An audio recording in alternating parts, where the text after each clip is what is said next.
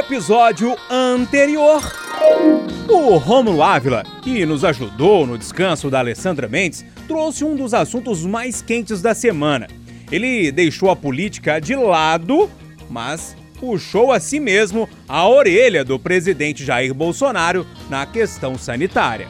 Tem uma questão de emergência de saúde pública que está me incomodando muito. No momento em que líderes mundiais se mobilizam com é, ações drásticas, inclusive, para conter é, o avanço do coronavírus, o Brasil, na verdade o presidente da República, Jair Bolsonaro, é, incentiva uma manifestação que deve reunir milhões de pessoas. A crise do governo de Minas, após um aumento menor que o esperado para as forças de segurança, é um daqueles assuntos que vão dar muito o que falar. Mas o João Felipe Lolli conseguiu trazer uma certa leveza para o tema. Ele nos contou o apelido do Matheus Simões, o novo secretário do governo Zema. É, lá na Câmara ele tem, é, e já assimilou isso e, e, não acha ruim, ele tem o um apelido do seu barriga. É igualzinho Se mesmo. Parece com o seu barriga do Chaves, ele é um pouquinho mais gordinho, enfim. é, usa óculos também, então ele, é, ele tem um senso de humor também, tem um bom trato né, com, comigo em especial e imagino que com os demais colegas da, da imprensa, enfim. O caso Suzy, um dos temas mais comentados nas redes sociais nos últimos dias, não ficou de fora do de tudo. O Renato Rios Neto trouxe a discussão da matéria do Fantástico, que deixou de falar sobre o crime cometido por uma trans abraçada pelo médico Drauzio Varela. Não sei se foi má fé, né? Aí eu já não sei. Porque aquela cena do abraço foi realmente muito bonita pra matéria. Não sei se o produtor falou, porra, mas se a gente falar o crime vai estragar essa cena. Ou se foi preguiça, né? Nessa discussão toda, o Eduardo Costa tirou uma conclusão, olha aqui, que eu concordei, viu? Os chatos sempre existiram, mas agora eles têm rede social. Tem rede social, tem voz. É.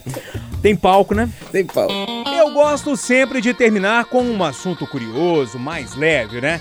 E olha o dessa semana. Os moradores de uma cidade na Espanha confundiram um cachorro com um leão e chamaram a polícia. Foi a maior confusão. O Loli nem quis comentar, mas para terminar, fez uma daquelas boas referências a uma fala clássica do nosso repórter Renato Rios Neto. Fala, Loli. Júnior Moreira, você costumava ser aquele leão da África. É. Com um rugido forte. Hoje, o rei da selva. Agora tá igual um cachorrinho. O childzinho cortadinho. Fazendo xixi no poste. Então segura aí, porque a gente vai conversar, concordar, discordar, tudo, tudo. em mais um Pode Tudo. Pode tudo. Aqui o papo é livre. Pode falar. Itacast, o podcast da Itatiaia. Está no ar o Pode Tudo desta semana, uma semana complicada na política, na saúde, na economia, mas nós estamos aqui firmes para discutir, para refletir, para concordar, para discordar. De vez em quando a gente costuma brigar um pouquinho também no nosso Pode Tudo, que é o podcast de opinião da Rádio de Minas. Ao meu lado, Alessandra Mendes, tudo bem, Lê? Tudo bom e você, Júnior? Briga saudável, lembrando, Lógico, né? Lógico, sempre, sempre do lado bom, pensando do lado bom. Aqui, para não perder muito tempo, eu já quero que você traz a música aí que você, você, que você traz para permear a nossa discussão, pode que ser? Que bom que eu vou começar, porque essa eu tenho que declamar. Eita! Do início ao fim, porque eu já sabia que ele era um profeta, sabia inclusive que ele estava prevendo o futuro, mas não sabia que, que era com essa precisão. Então, Raul Seixas já disse: Essa noite eu tive um sonho de um sonhador, maluco que sou, eu sonhei com um dia em que a Terra parou. Foi assim no dia que todas as pessoas do planeta inteiro resolveram que ninguém ia sair de casa, como se fosse combinado em todo o planeta. Naquele dia, ninguém saiu de casa, ninguém. O empregado não saiu para o seu trabalho, pois sabia que o patrão também não estava lá. Dona de casa não saiu para comprar pão, pois sabia que o padeiro também não estava lá. E o guarda não saiu para prender, pois sabia que o ladrão também não estava lá. E o ladrão não saiu para roubar, pois sabia que não ia ter onde gastar. E aí vem uma série de frases lembrando que na igreja o sino ia badalar, mas não tinha fiéis, os alunos não saíram para estudar porque não tinha escola, enfim. No dia em que a Terra parou, já dizia Raul Seixas, e realmente a Terra parou. A gente está vendo agora como que é isso de fato. Toca, Raul! Toca, Raul! Ô, oh, senhor Renato Rios Neto. Eu, primeiramente, eu preciso perguntar como é que você tá, é lógico. Quente pelando. Quente pelando. Como é que você tá vivendo sem conseguir cumprimentar, abraçar e, e dar uns soquinhos Nossa. nas pessoas Não assim? tô, né, E ir pra cara? academia. Não tô. Tiraram tudo que eu gosto, cara.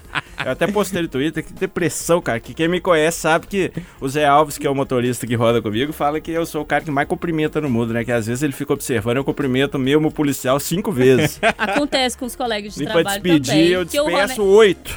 O Renato chega, te cumprimenta. Aí ele vai, bebe uma água, volta. E aí? Te cumprimenta. Isso aqui! É, Vai vai pra ir embora, então. volta. Falou, Ale!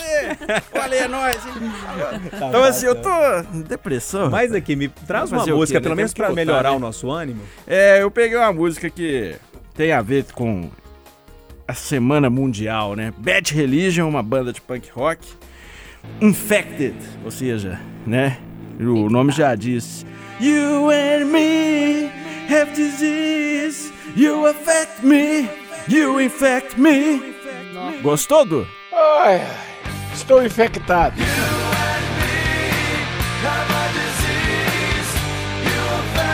Ô, Eduardo, já que você já deu sua opinião aí, como é que você tá? Tudo bem aí em quarentena no- nas montanhas de Nova Lima? É, eu penso que todo dia. É, vou, até lembrei de algo que eu vou dizer. Reza a lenda que a gazela acorda todo dia sabendo que ela vai ter que correr muito para não morrer, porque o leão vai pegar. O leão acorda todo dia sabendo que se não correr muito atrás da gazela, ele vai ficar com fome. Não importa se você é a gazela ou o leão, acordou, anime-se e vá à luta. E transferindo isso para os humanos, eu sempre acredito que a gente tem que fazer do limão uma limonada. Já que é necessário ficar contido, já que é necessário tomar precaução, por que não? E fazê-lo com astral bom de sempre. Bacana. E a música, Eduardo? Não vou cantar, porque depois dessa do Renatão, eu, Canta, por favor. como diz uma camareira da Record, quando eu falei com ela outro dia, Maria, não sei porquê, eu olho pra você e sinto assim um estilo selvagem. Ela ficou me olhando de banda. Eu falei, não sei se é sexo. Ela falou, recolha o seu vexame, Eduardo. Mas a música, a música de hoje é We Are the World, que foi feita por grandes astros da música norte-americana para os irmãos sofridos da África. Já tem muito tempo, ela continua assim maravilhosa. E é isso que eu quero falar mais adiante. O pequeno vírus do corona vem para nos lembrar mais uma vez que se a gente não perceber que o Loli não vive sem o Renato, o Renato não vive sem a Alessandra, o Alessandro não vive sem o Júnior, Não e vive o Júnior mesmo. jamais viverá sem mim, Com certeza. nós vamos morrer junto. Aqui, já que o Eduardo não quer cantar, vocês topam We cantar junto the comigo? Não. Vamos lá. Um, dois, três, vai! We are, We are the one. Nossa. we are the We are lá, vamos lá, lá, lá. está Só não Silvinho. Fala, Loli, filho meu! Ô, ô Moreirinha, fala pra mim, isso é, um- é um karaokê ou é um programa de rádio? Nossa senhora, gente, eu tenho dó de quem escuta isso. Meu Deus do céu. Você tá bom, meu filho? Tô aqui, na minha, firme e forte. Você também tá de quarentena, né, Loli? Conta pra turma aí a sua experiência. Pois é, tô aqui tocando o barquinho de casa, a tecnologia nos ajuda muito, né? Equipamentos até razoavelmente pequenos nos permitem conectar aí com a central técnica da Itatiaia, participar dos programas, produzir os conteúdos. Ô, gente, quarentena, é, isolamento social, recolhimento domiciliar, pode dar o nome que for, mas não é férias não, viu?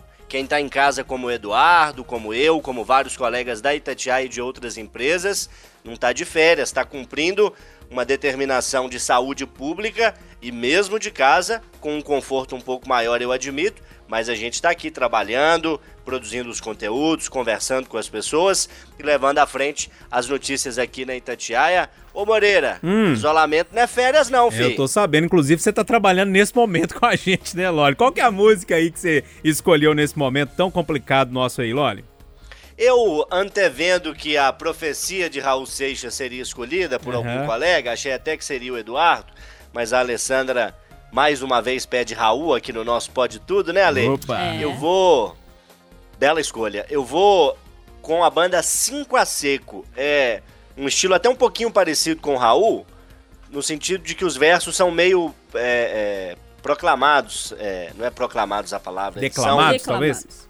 declamados, isso. Não é bem uma canção como a gente costuma ouvir na maior parte das vezes, são versos tipo um poema, né? Vou ler aqui um trechinho, é a banda 5 a Seco, a música se chama Fiat Lux, que é a expressão em latim que traduzida quer dizer faça-se a luz. Eu, eu só conhecia o fósforo também, viu, Lorde? O fósforo, né? Pois é, ué. Pessoa culta é outra história, né não? Vai Hein? pra lógica, né, Moreira? O fósforo faz a luz também, né? Exatamente. Por isso que o Fiat Lux é, é a marca do fósforo lá. Faz todo sentido. Se agora me escapa o sentido, e nem Deus que conferiu ordem ao caos em sete dias vai gritar Fiat Lux e acender as terras frias, por onde caminho pisando em espinhos. Conferiu ordem ao caos em sete dias. Vai gritar Fiat Lux e acender as terras frias por onde caminha. Parecemos, embora o tempo seja de sol forte, de pouca chuva nesses últimos dias, a gente parece viver numa escuridão provocada por essa pandemia, mas fiquem tranquilos, alguém vai gritar Fiat Lux e nós vamos nos iluminar. Aguardo esse momento. Bacana demais. Alô, Deus Semir. abençoe. É tipo isso. Alguém vai me perguntar como é que eu tô? Como é que Você tá bom? está? Obrigado, Como viu, vai Lorde? você? Porque a Alessandra já ia falar assim, não. Ainda bem que você me Olha, perguntou. Júnior, você me, me julga tão mal que eu ia te perguntar se você tava bem. Ah, obrigado. Eu tô bem, tá? Assim. Não tá com a cara, não. Mas a cara é porque eu andei muito tempo está de Só tem terra, né? essa, né? é meio estragadinho assim mesmo. Mas, ó, gente, é, pensando nisso tudo, é, outro dia eu ouvi essa música de tabela no rádio, assim.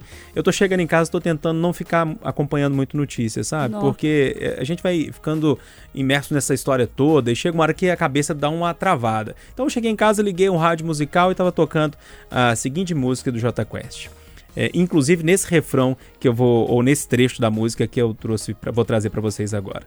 A, a letra é mais ou menos assim: Vivemos esperando o dia em que seremos melhores. Melhores no amor, melhores na dor, melhores em tudo. Será que a gente vai conseguir passar essa história toda e lá na frente é, sermos pessoas melhores no amor, na dor, melhores em tudo? Toca J Quest aí que eu gosto também. Dias de paz, dias a mais. Então é isso, turma. O nosso debate começa agora. Para você que não tá tão acostumado assim a acompanhar o Pode Tudo, é o seguinte: aqui no Pode Tudo, cada um traz um tema. Então, o Renato traz um tema, a Alessandra, o Lólio, o Eduardo, só que nenhum conhece o tema do outro. Apenas eu que tento de uma forma ou de outra dar uma organizada na parada aqui. Então, ah, o- os comentaristas, os debatedores são pegos de surpresa e a partir daí que é legal. Porque aí a opinião tem que sair na lata, né? Não dá pra pensar muito, não. Tem hora que a gente se complica um pouquinho, mas na maioria das vezes fica muito legal. Renato, é, nessa história é, da Covid-19, é, do novo coronavírus, não tem como a gente não falar sobre esse assunto nas diversas nuances é. que ele tem, né? Político, social, na área econômica, é, na área de saúde, principalmente nesse momento que é o mais urgente. Mas tem uma área que você cobre no dia a dia, que é a área de segurança pública, e que também tem um probleminha aí, é isso? Exatamente. Eu trouxe para o Pode Tudo uma questão que eu estou sendo muito procurado por fontes do alto escalão da Polícia Militar, da Polícia Civil, que estão de cabelo em pé. No meu caso, eu não tenho cabelo, né? Mas é... as fontes estão de cabelo em pé com aquela portaria tomada em conjunto pelo Tribunal de Justiça, o Governo de Minas e a Secretaria de Justiça e Segurança Pública, SEJUSP, né, que recomenda ah, que os presos do regime semiaberto e aberto fiquem em liberdade durante essa crise do coronavírus, né? E que aqueles presos do regime fechado, mas que estão no grupo de risco, sejam também postos em liberdade ou medidas alternativas. O que nossas fontes estão falando, que nos estão muito preocupadas, é que historicamente em toda saída temporária, em todo movimento desse tipo, há um aumento significativo no índice da violência, nas estatísticas de crimes violentos, assaltos, furtos, principalmente assaltos à mão armada e até mesmo homicídios. Então essas fontes estão extremamente preocupadas porque é um número gigantesco de detentos. Verdade é essa. E aí só em Neves é cerca de 1.500, só em Neves. A preocupação é, é o aumento da, é, dos roubos, enfim, Exatamente. da insegurança, é isso? Porque. E aí eu tô trazendo esse assunto pra mesa, é um debate ingrato. Uhum. Porque no, nos presídios federais já foi o contrário, foi radicalização, sem visita. Uhum. Vai ficar preso, fica todo mundo preso. E essas fontes acham que poderia a medida poderia ter sido nesse sentido, de radicalizar. Os que estão no semiaberto ficam no ficam ali no fechado durante esse período, enfim, é uma questão complexa, mas que traz uma discussão importante que nós vamos ter que encarar, porque eu não sou Renatão Dinar, não tenho bola de cristal, não dá para falar que esses 1.500, vamos pegar o exemplo de Neves aqui, né? 1.500 presos, já estão na rua. Se 20% for pro crime, já são 300, né? E eu tô né, sendo otimista aqui. Né? Mas enfim, não tô aqui, não tem bola de cristal, não dá pra julgar que a pessoa vai ou não cometer crime, mas é uma possibilidade altíssima. Também não posso ser ingênuo, não posso ser a princesa Frozen, né? No seu belo castelo. Eu fiquei imaginando você com a roupinha da princesa Frozen agora na minha frente. Apesar que, apesar que a princesa Frozen é correria, vai pra. né? É. Corre atrás. Mas enfim, o que eu tô falando é assim, a gente não pode também Sim. viver num conto de fadas, né? Então, assim, o debate está posto, né? Há posições contundentes de ambos os lados. O pessoal que eles não podem se manifestar, porque foi uma decisão do governo, né?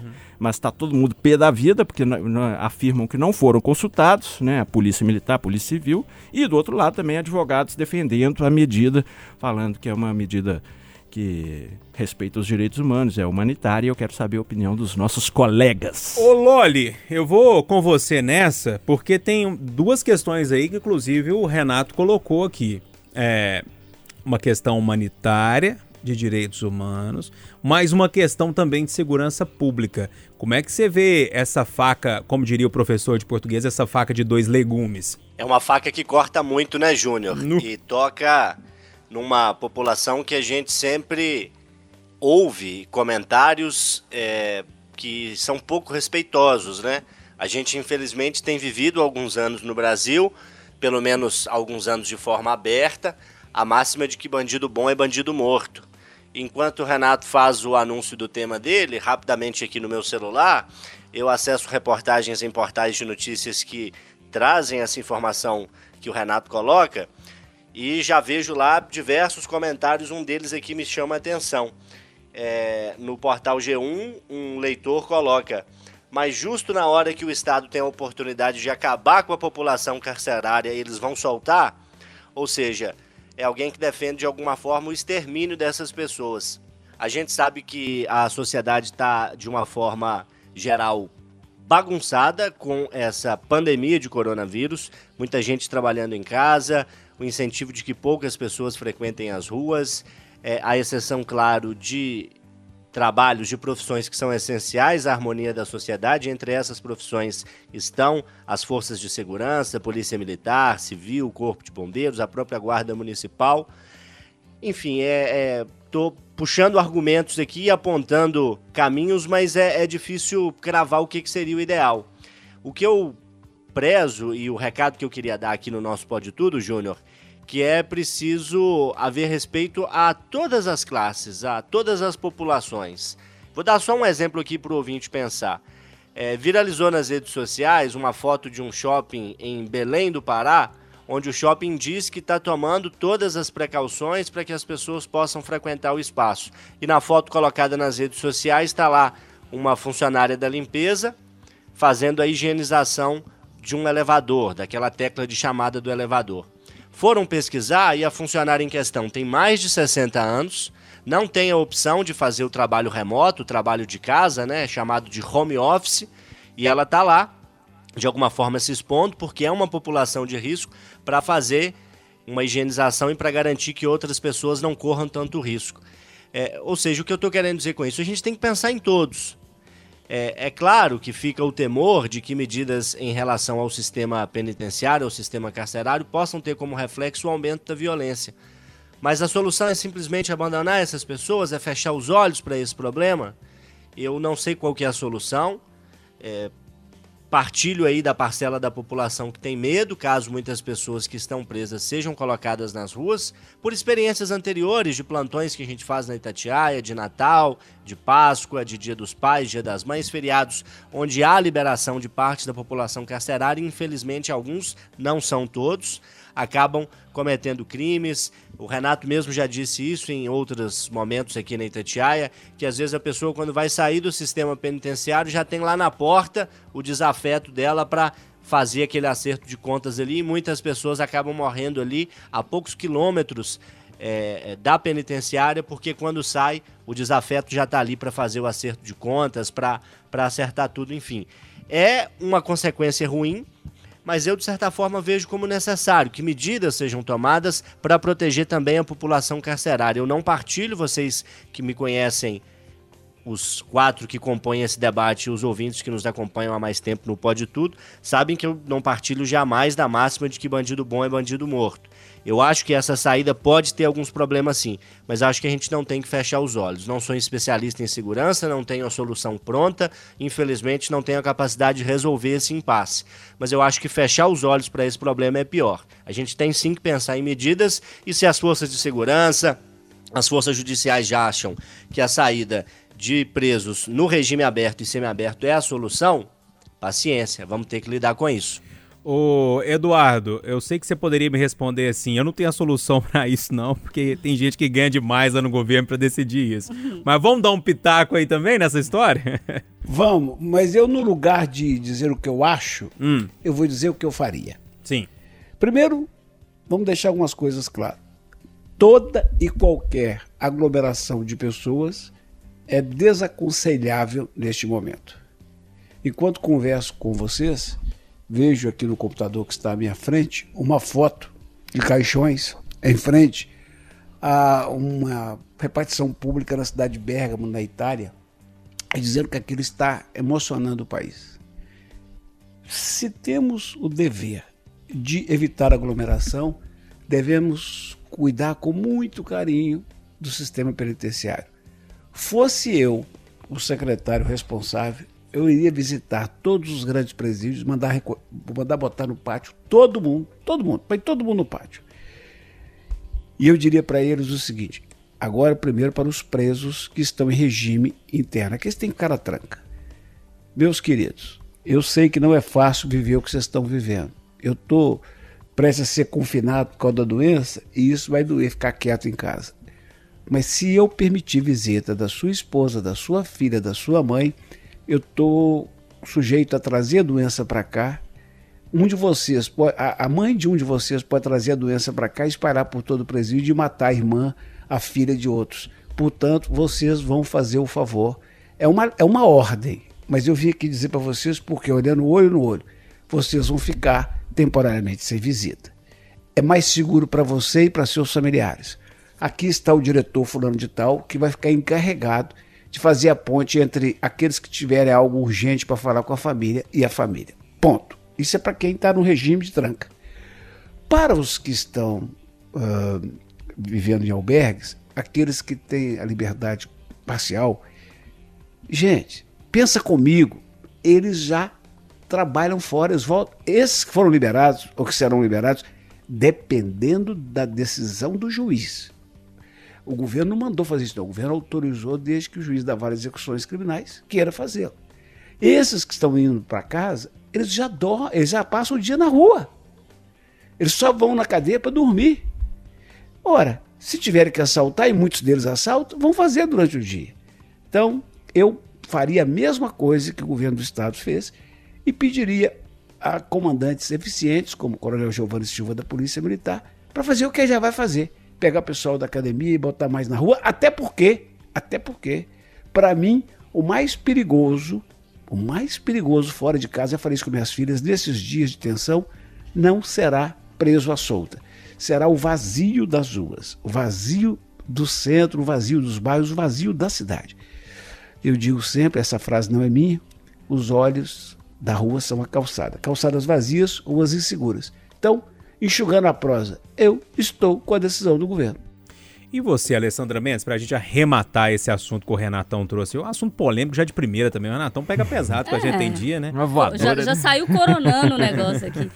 Então, o Eduardo fez umas ponderações é, muito lúcidas com relação a essa situação. É, da, da decisão do governo, que é uma decisão do Tribunal de Justiça em conjunto.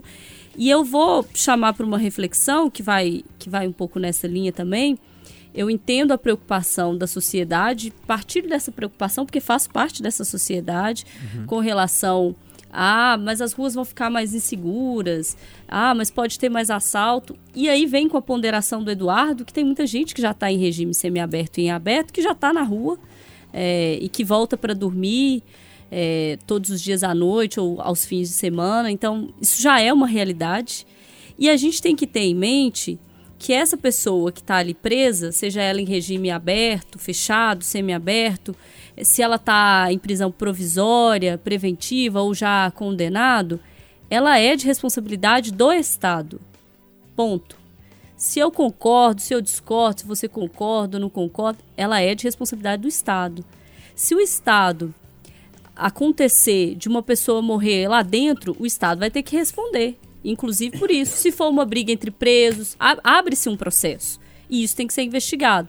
Imagina se morre um detento com coronavírus numa penitenciária superlotada, como é o caso, por exemplo, da Nelson Hungria, que já foi fechada algumas vezes, é, como é o caso da do Ceresp Contagem, que também já foi fechado algumas vezes. Imagina se isso acontece lá. A gente teve recentemente, é, para nossa felicidade, um alarme falso de um detento que, enfim, foi, foi levado ao médico porque tinha suspeita. Imagina se isso acontece dentro de um presídio superlotado, porque o Estado tem que responder sobre a vida dessas pessoas lá dentro, porque essas pessoas têm família. Essas pessoas cometeram crime, é, estão respondendo por esse crime, estão pagando por esse crime, mas elas têm familiares, elas são, continuam sendo pessoas, elas vão sair dali depois, vão ter que tocar a vida. Elas estão sob ali, sob a égide do Estado. O Estado tem que dar conta disso. O Renato fez uma conta por alto ali de 20% dos que saíram, por exemplo, de Neves. Daria É um 13 verdadeiro chute, né? É, um chute. Daria 300 pessoas, por exemplo, na rua. Se a gente fizer essa mesma conta com a quantidade de gente, num percentual, no caso de um caso de coronavírus dentro do sistema penitenciário de Minas, são hoje mais de 70 mil presos. 20% disso dá 15 mil pessoas. Boa de conta, hein, Lê? Treinei, você Gostei de viu? né? ouvir. Dão 15 mil pessoas. Então, assim, a gente não tá falando de, de qualquer coisa, a gente tá falando de vida. E nesse caso, o mais complexo é que a gente tá falando da vida de quem a gente não quer falar, né? Aham. Porque a gente tá preocupado, óbvio, e tem que estar mesmo com o emprego, com os nossos pais, com os nossos familiares, com os nossos amigos, como vai ficar a vida em sociedade. Sim, mas eles também fazem parte da sociedade. A gente tem que se preocupar com essa população carcerária e na falta de o Estado dar uma outra resposta mais eficiente, porque essa resposta tem que vir do Estado, essa é a atitude. Agora, só para finalizar, o Eduardo tocou num ponto muito importante que é essa questão da visita. Eu sei que muito preso já quer fazer rebelião, né, familiar fica pé da vida, mas é um momento de sacrifício para toda a sociedade, né? Todo mundo está tendo a sua cota de sofrimento e de sacrifício. E realmente a visita, eh, visita íntima, qualquer tipo de visita nesse momento de corona aí pode ser um negócio que pode ser um estopim de uma contaminação em massa, né? Agora, é bom lembrar que esses presos, eles estão em contato também com agentes penitenciários. Então, o cuidado, ele não deve ser só com o preso, ele deve ser com a gente. É, porque que o tá agente trabalhando ali, né? penitenciário, ele tá aqui fora convivendo na sociedade. Ele, inclusive, pode levar o vírus lá para dentro. Vocês imaginam se isso acontece? O número que a gente pode chegar aí de um desastre. Olha, turma, a gente segue aqui nas discussões do nosso Pode Tudo, o podcast de opinião da Itatiaia, com Alessandra Mendes, Renato Rios Neto, João Felipe Loli Eduardo Costa. E eu quero que o João Felipe Loli traga o tema dele, porque é um tema que eu vou te falar, viu? É um- um- uma partezinha desse problema todo que a gente tá vivendo que tem chamado muito minha atenção. Fala, Loli. Ô Júnior e amigos que nos acompanham, o meu tema diz respeito a uma postura, a um comportamento, a uma análise até filosófica de como as pessoas agem aqui no Brasil e em outros países do mundo diante da necessidade dessas medidas mais restritivas que a gente vem enfrentando. Permanecer dentro de casa, evitar o contato social, fazer uso de produtos que garantam a segurança, como álcool em gel, como máscaras, como sabão, água. Eu Acessei recentemente uma matéria num portal de notícias que dá conta de diversas multas aplicadas na Itália e também na França em razão do descumprimento das medidas de segurança. E aí eu entro numa coisa que já dissemos em outras ocasiões no Pode Tudo, mas que a gente sempre precisa repetir. Para que uma política pública, para que uma medida seja eficiente, é preciso que haja, número um, respaldo legal Número dois, fiscalização e punição para aqueles que não cumprem.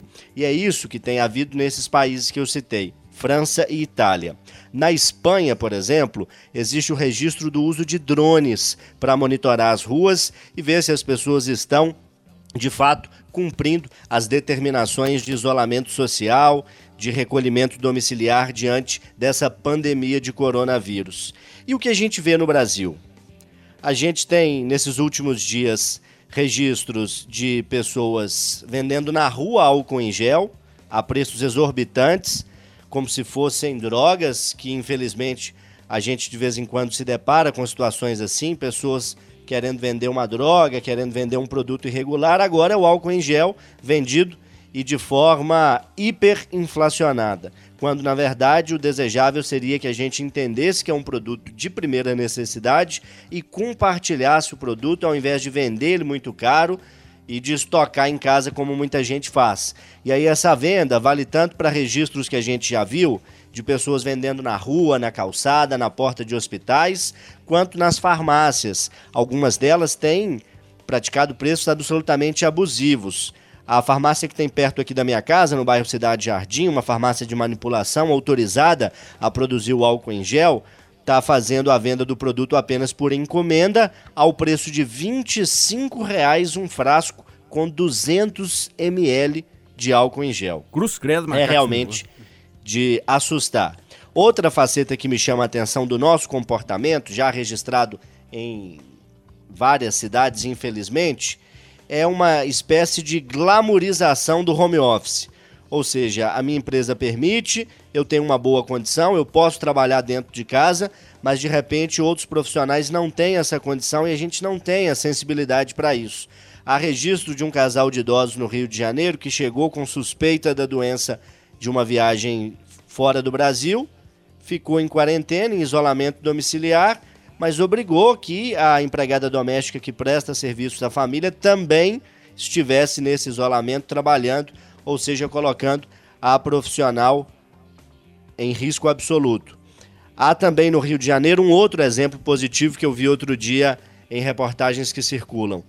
Um empresário que também optou pelo isolamento, né? Ele pode fazer isso e ele tem a consciência de que isso é importante e decidiu ficar em casa dispensou a diarista que fazia limpeza ali três, quatro dias na semana e fez o pagamento da diária para ela. Na entrevista ele disse: se eu preciso ficar em casa e estou sendo remunerado para trabalhar de casa, eu acho que a profissional que presta o serviço de limpeza aqui na minha casa tem o mesmo direito.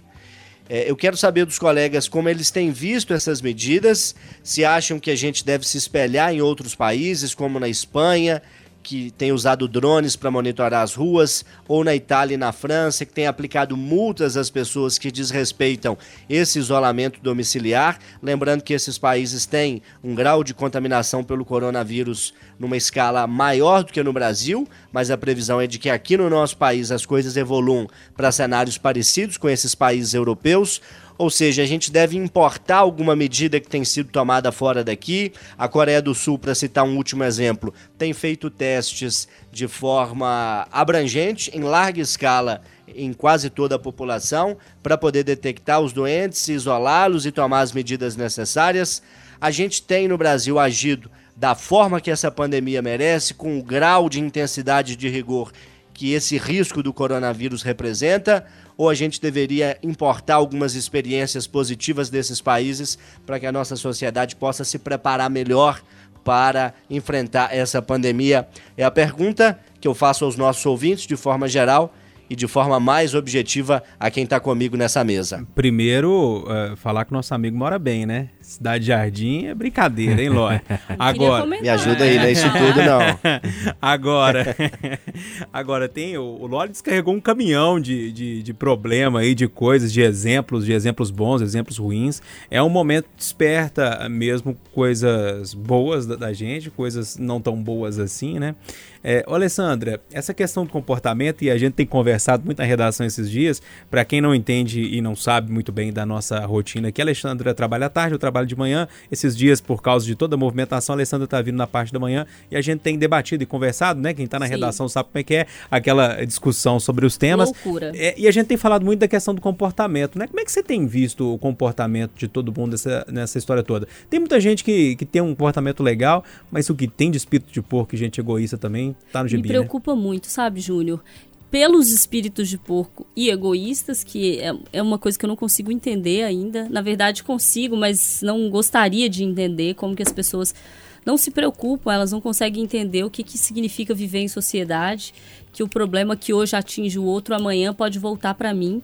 Se eu estou na rua circulando e não deveria estar, por exemplo, não tenho necessidade de estar, eu estou me colocando em risco, estou colocando a minha família em risco, estou colocando outro em risco, vizinho em risco. Então, assim, se eu tenho é, 33 anos, mas o meu vizinho, a minha vizinha tem 80, eu tenho que ter essa noção do que, que é conviver em sociedade. As pessoas ainda não entenderam isso.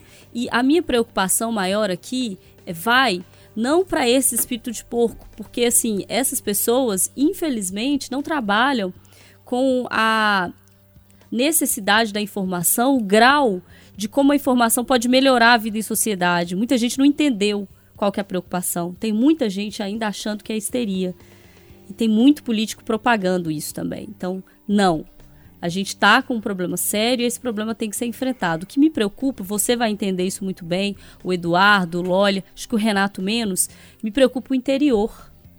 As cidades menores, que estão mais afastadas dos grandes centros, onde as pessoas acabam se informando menos e acabam é, entendendo o problema de fato quando ele já chegou muito lá, quando começa a atingir de fato o vizinho, outro vizinho, algum parente. Então eu tive lá com a minha família, estou é, muito preocupada com a situação, mas o que eu percebi lá, e não sei se vocês têm essa mesma percepção de interior, é que as pessoas estão tratando o problema ainda como muito distante. Ainda como, ah, é um negócio ali que eu vi na TV, mas que não vai chegar aqui não. Muita gente falando, ah, se tiver que chegar também uma gripezinha, não pega, não é assim não. Isso me preocupa muito. Porque quando chegar no interior, principalmente em cidades mais afastadas, onde o sistema de saúde é mais precário, não dá conta de atender, onde tem é, situações de pessoas que precisam de um atendimento emergencial, muito idoso, muita gente mais carente, isso vai bater muito forte. E aí a gente está falando de um sistema de saúde que não vai conseguir, de pessoas que vão para o hospital vão ficar internados, ou seja, gente, isolamento é coisa séria. Não tem ninguém brincando de fazer todo mundo ficar em casa, porque é bonito, porque nós vamos transmitir Brincante, aqui a mensagem acampar, da música né? do Raul na vida real. Não, não é isso. É um problema e vamos todo mundo levar a sério. Ô, Renato, é, os grupos estão divididos assim: uma turma que está em pânico, que não consegue fazer nada, há uma turma que acha, como o Alessandro disse ali, principalmente no interior, ah, não é nada não. E, e, tem uma galera no meio ali que está consciente do que está acontecendo, tentando acalmar quem está mais em pânico, tentando alertar quem não está. Você está em que grupo aí desse negócio? Eu hein, tava Renato? no grupo do. Ah, isso é histeria. É? Me ajuda aí. Ah, Até que dia Síndrome você tava de Highlander. Até segunda-feira, cara. Uhum. Segunda-feira começou a virar a fichinha. Eu falei, eita, esse trem é meio cabuloso. Uhum. E aí, com o um número 400 mortos no dia na Itália, né? Nós tivemos essa semana aí.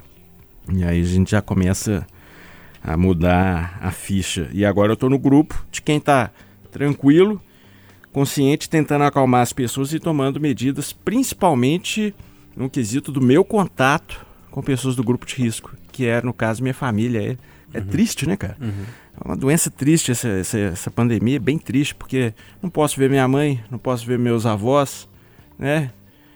Não é que eu não posso, eu acho que seria inconsequente. Não, né? totalmente. Então, eu me privei do contato com toda a minha família, por mais que seja doloroso, né? E minha companheira privou do contato com a família dela e nós estamos nós dois lá e vamos, vamos levando. Agora, o que eu fico mais indignado, Júnior Moreira e todos os nossos parceiros aqui, é com a falta de consciência do empresariado, sabe? Porque, ah, fica em casa, fica em casa. O jornal só fala fica em casa, mas o, o trabalhador, ele não tem escolha se o patrão não deixar ele ficar em casa. E aí pega um ônibus lotado que diminuíram, o, diminuem o número de coletivos faz um verdadeiro genocídio, cara. Porque você pega um balaio lotado desse aí com 100 pessoas, isso é uma orgia do corona, cara. Uhum. É uma falta de responsabilidade, uma falta de, de ética, uma falta de moral. Se é pro Brasil parar, vamos parar de vez, velho. Vamos ficar no meio termo aí. E quem tem que trabalhar? Entendeu? É, é. Eu sei, ah, mas Renato, a máquina vai parar, eu sei, né? Mas tem vai outro jeito. e tem que parar, né? Entendeu? Então esse meio termo que tá agora é uma sacanagem com a população e principalmente a população mais humilde, cara. Eu vi as cenas hoje aí do, do MOVE. Que que é isso, cara? Isso é um genocídio que, que, que o pessoal tá querendo fazer com a população pobre, é isso? Então vou matar todo mundo à vez, velho. Porque é uma sacanagem isso, cara. E as pessoas não têm escolha, cara. Entendeu? Eduardo Costa, como é que você está vendo essa situação, a questão comportamental aí é, nessa história toda? As pessoas que acham que é histeria, as pessoas que acham que não é isso tudo, tem outros que já estão em pânico. Como é que você está vendo essa questão comportamental? É tanta coisa para falar, né, rapaz? Mas eu, eu tô achando que o supermercado lotado de gente comprando papel higiênico. Onde é que esse povo vai, vai fazer Haja cocô número demais? dois, né, Edu? Hein? Haja número dois, né? O número 2. É, cocô demais. Não, Outra e, coisa. e eu não consigo entender. Ele não tem ninguém comprando nada pra comer. Vai sair o quê, gente? É, é, é. E também a tal da, da máscara agora, pessoa, todo mundo com máscara pra rua fora. Gente, coloca a máscara errado, cospe na máscara. Ah! Ou é tão confuso, meu caro Júnior, que eu vou ler aqui um texto. Também não sei se é verdadeiro. Tem muitos fake news aí na rede. Mas se não for verdadeiro, vai ficar agora porque ele é bom. Está rodando e diz que é reflexão de um psicólogo, Morelli, lá da Itália. O texto atribuído a ele diz, abre aspas, em um momento histórico em que certas políticas e ideologias discriminatórias estão surgindo em todo o mundo, aparece um vírus que nos faz experimentar que, num piscar de olhos, podemos nos tornar os discriminados, aqueles que não têm permissão para atravessar a fronteira, aqueles que transmitem doenças, mesmo sendo branco ocidental e com todos os tipos de luxos baratos que temos ao nosso alcance. Em uma sociedade baseada na produtividade e no consumo, na qual todos passamos 14 horas por dia correndo, não sabemos muito bem para onde, sem descanso, sem pausa, de repente somos forçados a parar. Recolhidos em casa, dia após dia, contando as horas de um período do qual podemos perder o valor se não for medido em algum tipo de remuneração em dinheiro. Ainda sabemos como usar o nosso tempo sem uma finalidade específica?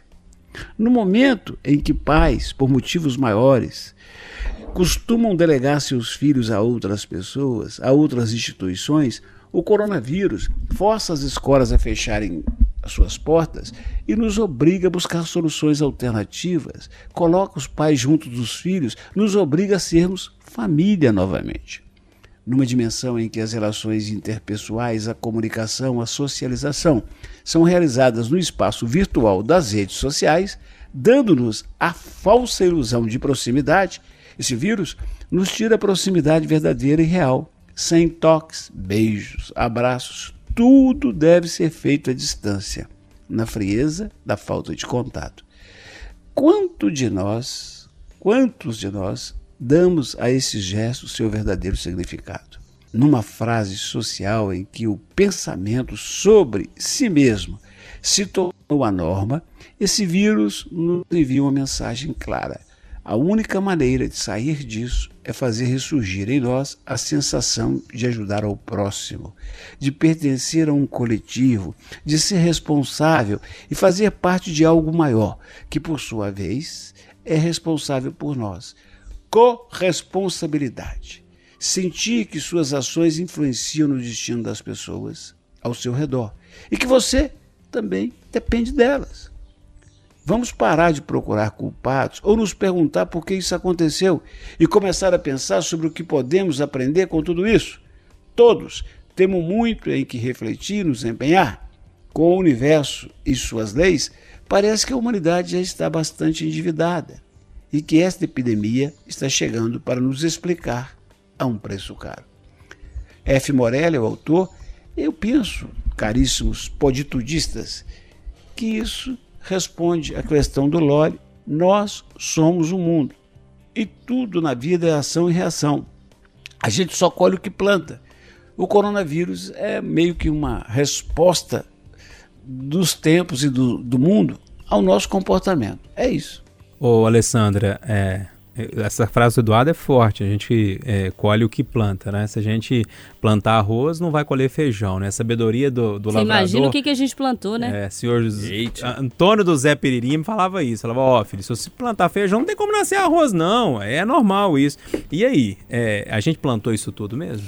Então, eu acho uma reflexão tão interessante, importante da gente fazer nesse momento. O que, que a gente plantou? Como que a gente chegou nesse cenário? A gente plantou um capitalismo extremamente selvagem. Ah, mas Alessandra, você é contra o capitalismo? Não, a gente está vivendo o capitalismo, mas eu acho que tudo tem um limite, sabe? É, a gente tem coisas que tem que tem que ter uns pontos em que o humano é mais importante que o econômico. Então, assim. É justamente aquilo que eu estava falando do ônibus, né? Dessa Exatamente. Então, assim, tem nesse momento muito empresário preocupado com lucro. Inclusive ele tem um que preocupar com aí lucro. que deu um vexame, né? Ele um tem que estar no pé. preocupado com lucro, sim, mas ele tem que estar preocupado primeiro com o ser humano, porque ele nunca vai ter lucro sem o ser humano. Então, eu, eu acho que o- a reflexão é de uma entrevista coletiva que foi feita lá em Nova York, a gente adora usar o exemplo dos Estados Unidos. Um repórter perguntou para uma autoridade de Nova York, se eu não me engano, o prefeito, se ele não estava preocupado e como que ele ia fazer para combater o impacto econômico dessa situação. E o prefeito falou: Olha, deixa eu te falar, eu não quero monetizar isso não, porque agora eu tenho que escolher quem vive e quem morre. Porque o sistema de saúde chegou num colapso que ele está escolhendo quem vive e quem morre.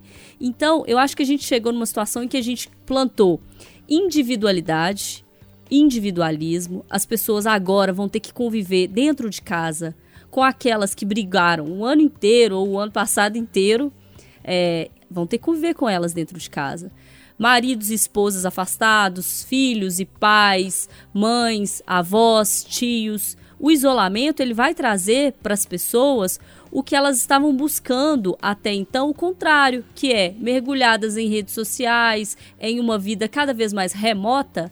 Agora ele tem que viver dentro de casa com esse problema, com as pessoas, conviver com o ser humano e mais do que isso, pensar no coletivo. E a gente estava vivendo pensando no individual. E agora, José, te pergunto. E agora, José, eu que te pergunto, Renato, essa E bomba vai pra agora, você. Renatão? É, e agora, Renato Mãe de Ná? Esses dias aí no Conversa de Redação, a Rita Mundim falou um negócio que eu achei interessante, né? Que o maior ativo que nós temos, a maior matéria-prima que nós temos é o ser humano. Então, não é hora de.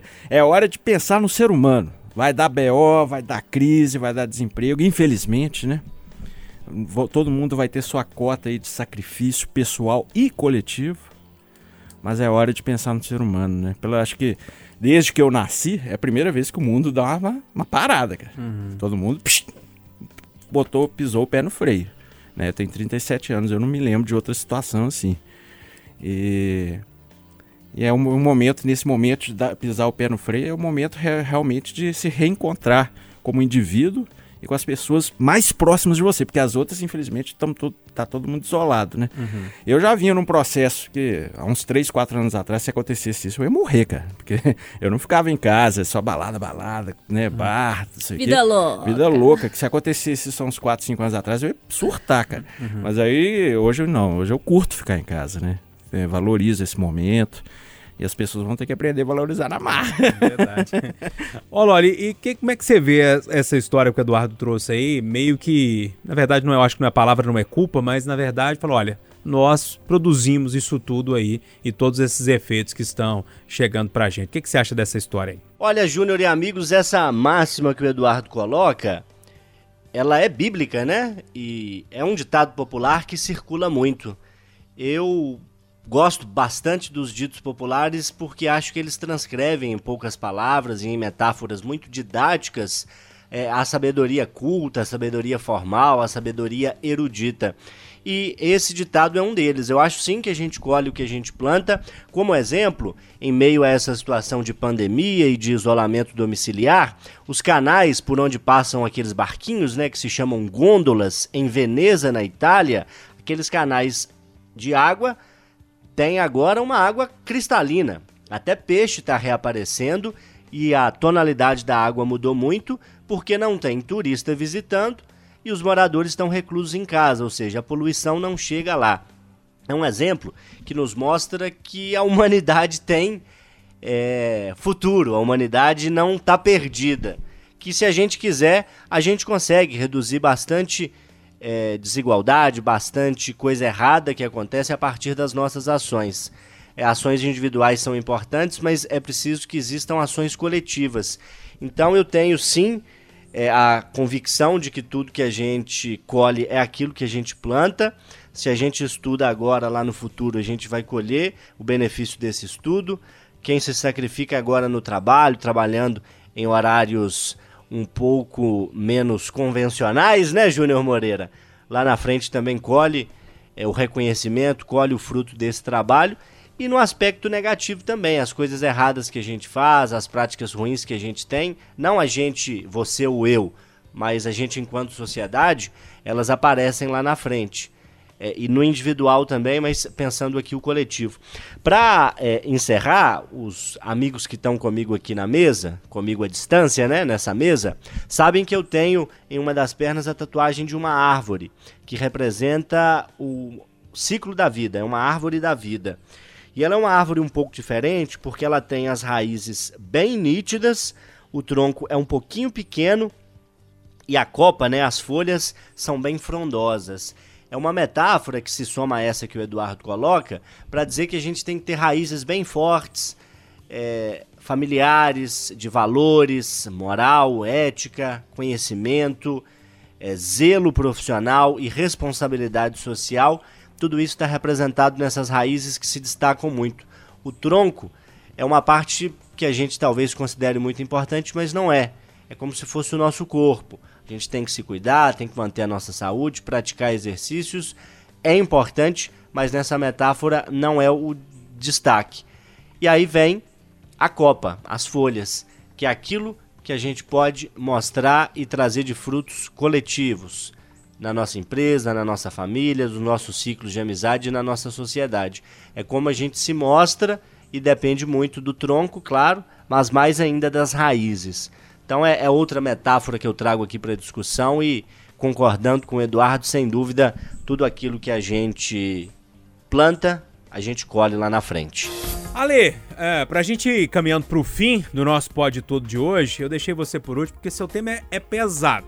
É pesado porque a gente tem um problema sanitário, problema de saúde, um problema político que já existia e foi se agravando, né? É, aqui em Belo Horizonte, inclusive, inclusive com o governador Romeu Zema e prefeito Alexandre Calil. Lá em Brasília, é. com o presidente aí Bolsonaro e, enfim, aquela Nova confusão modalidade, agora é briga nas redes sociais. É. Um faz live, o outro faz live, o outro... É, e nesse momento, a economia está sofrendo, está sofrendo muito, né? Isso me preocupa muito, é... por quê?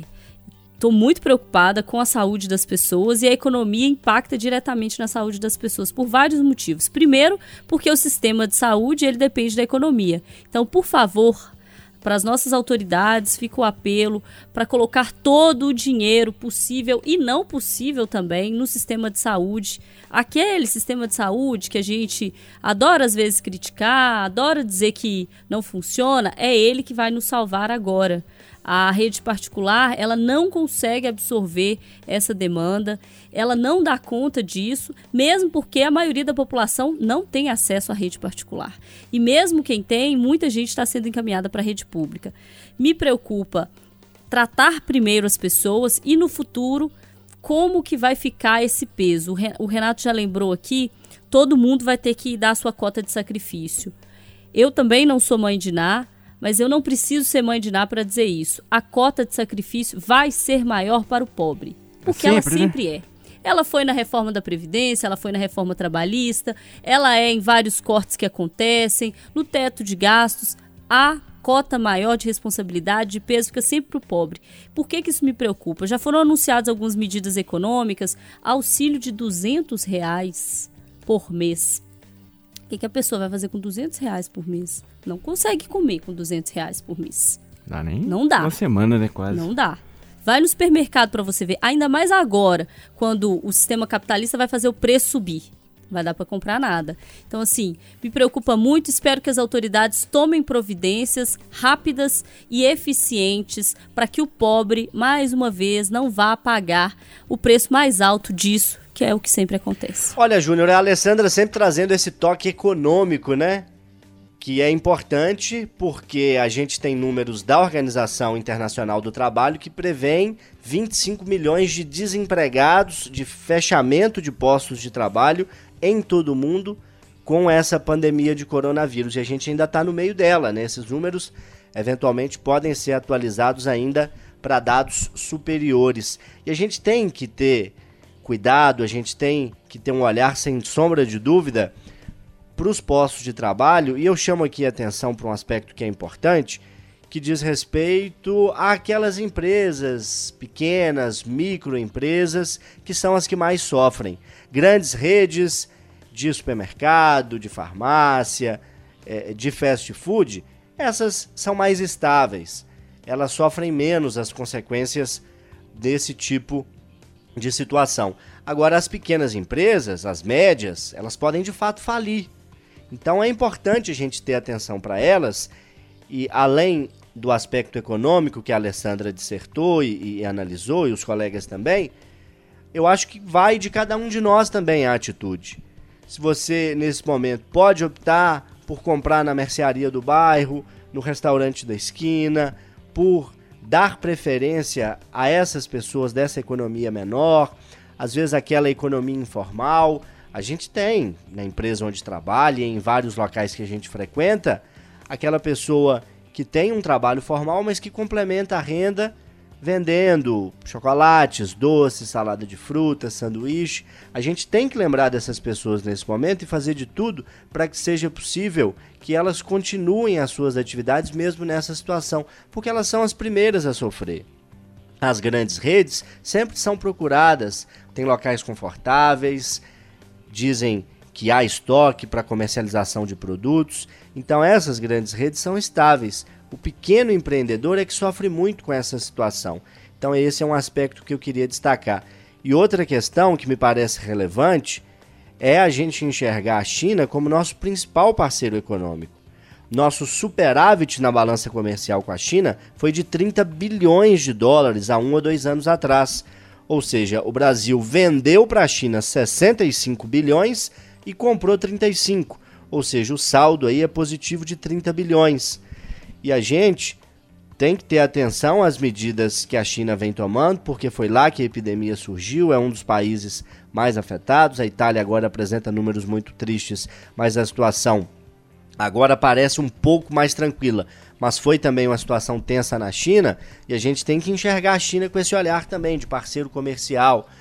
É, eu não posso deixar de falar na publicação nas redes sociais do deputado Eduardo Bolsonaro, que é filho do presidente Jair Bolsonaro e uma das figuras é, muito ativas no relacionamento do Brasil com outros países, é, ocupou a presidência da Comissão de Relações Exteriores da Câmara dos Deputados em Brasília, é um cargo que ele ainda ocupa ou já ocupou, confesso que não tenho aqui a certeza nesse momento, mas é uma pessoa que se dedica às relações internacionais, aparentemente tem algum gabarito para isso, mas fez um comentário muito infeliz nas redes sociais que foi inclusive rebatido pela embaixada da China e pelo embaixador da China no Brasil, comparando o que houve com o coronavírus ao episódio de Chernobyl, aquela indústria nuclear que passou por um acidente terrível na década de 90, final da década de 80, início da década de 90, e que naquele momento tentaram esconder aquele acidente num primeiro momento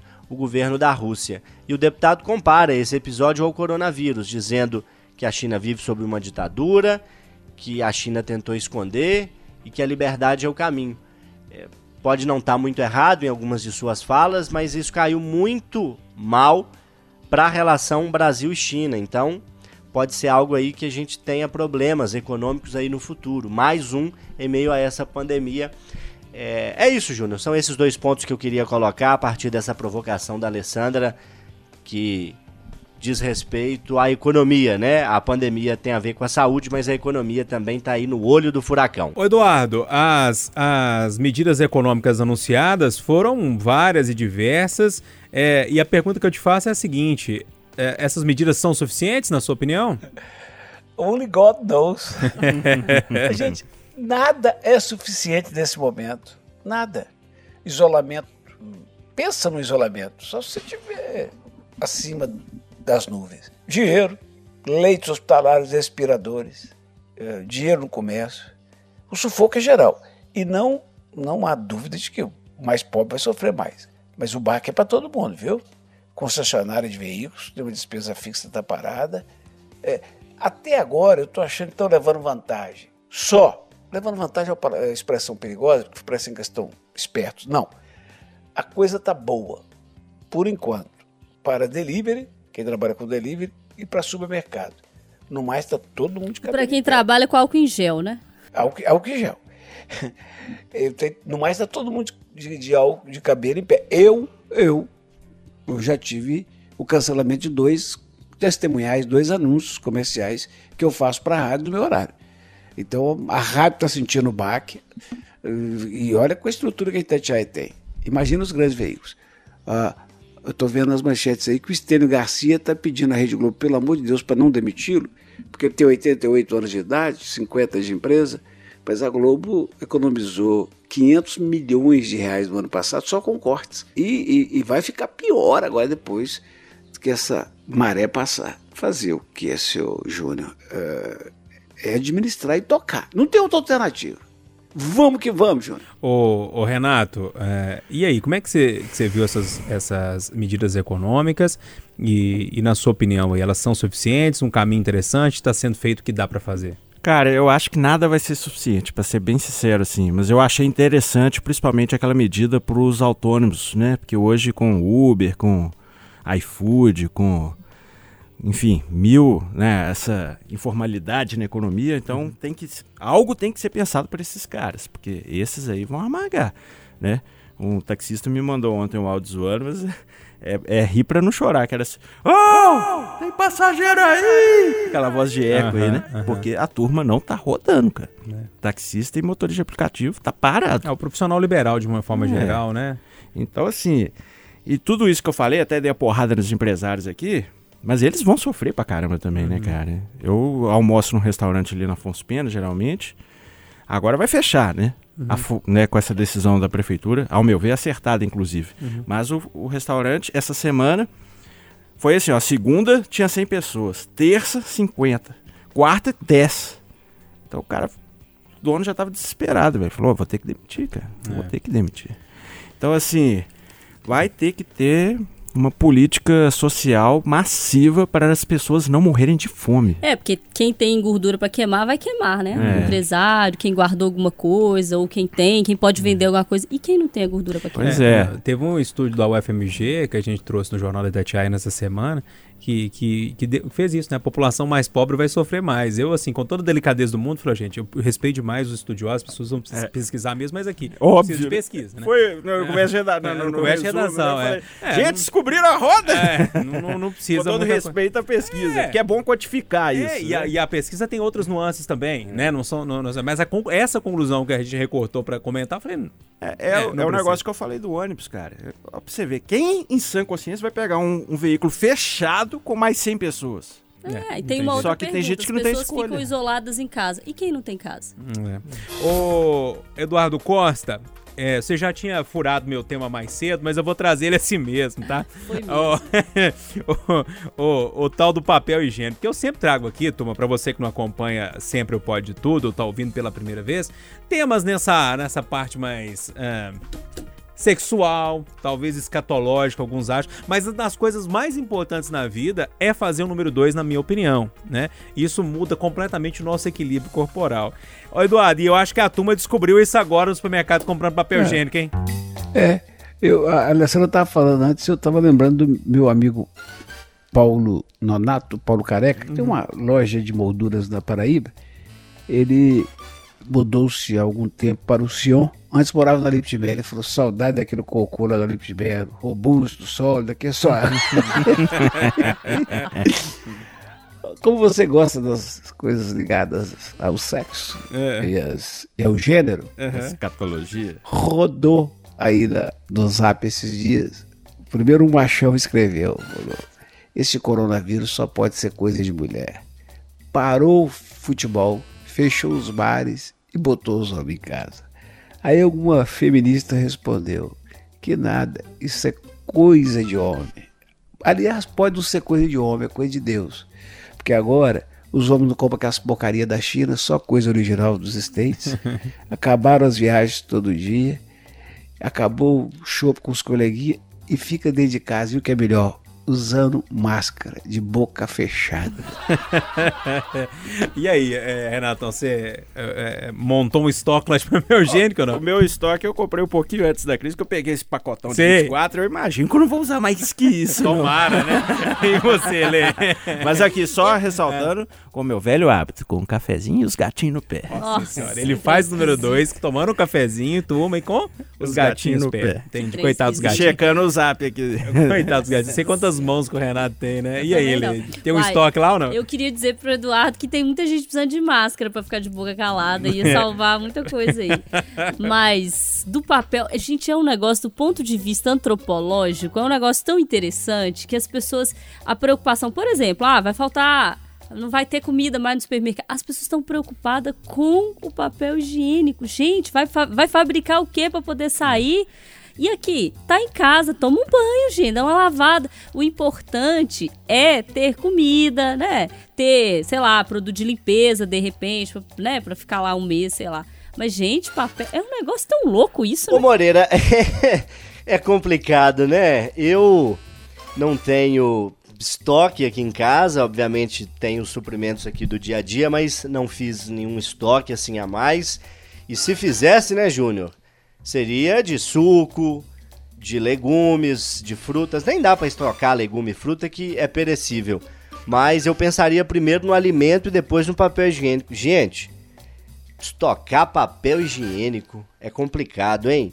Isso pra mim é da mesma inteligência do que a frase dita pela ex-presidente Dilma Rousseff de que não é possível estocar vento. Eu diria pro nosso ouvinte do Pode Tudo, da Rádio Itatiaia, que é possível sim estocar papel higiênico, mas não é necessário, né, gente? Pelo amor de Deus, consuma os produtos com racionalidade. De que, que adianta você ter 15 frascos de álcool e gel em casa se o seu vizinho não tem? O que, que adianta você ter todo o estoque de papel higiênico da mercearia se o seu vizinho não tem?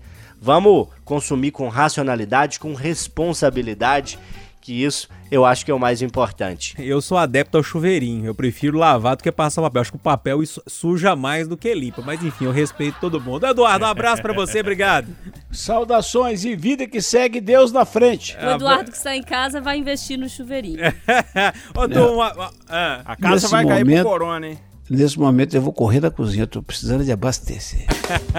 turma, um abraço pra todo mundo. Obrigado pela companhia. E esse foi mais um Pode Tudo. E a gente volta toda semana com muita discussão, bate-papo e, lógico, apesar de um momento muito difícil, tentando trazer um bom humor, que também ninguém é de ferro, né? Um abraço pra todo mundo. Juízo. Abraço. Ô Moreira, um abraço a você e aos colegas. Até a próxima!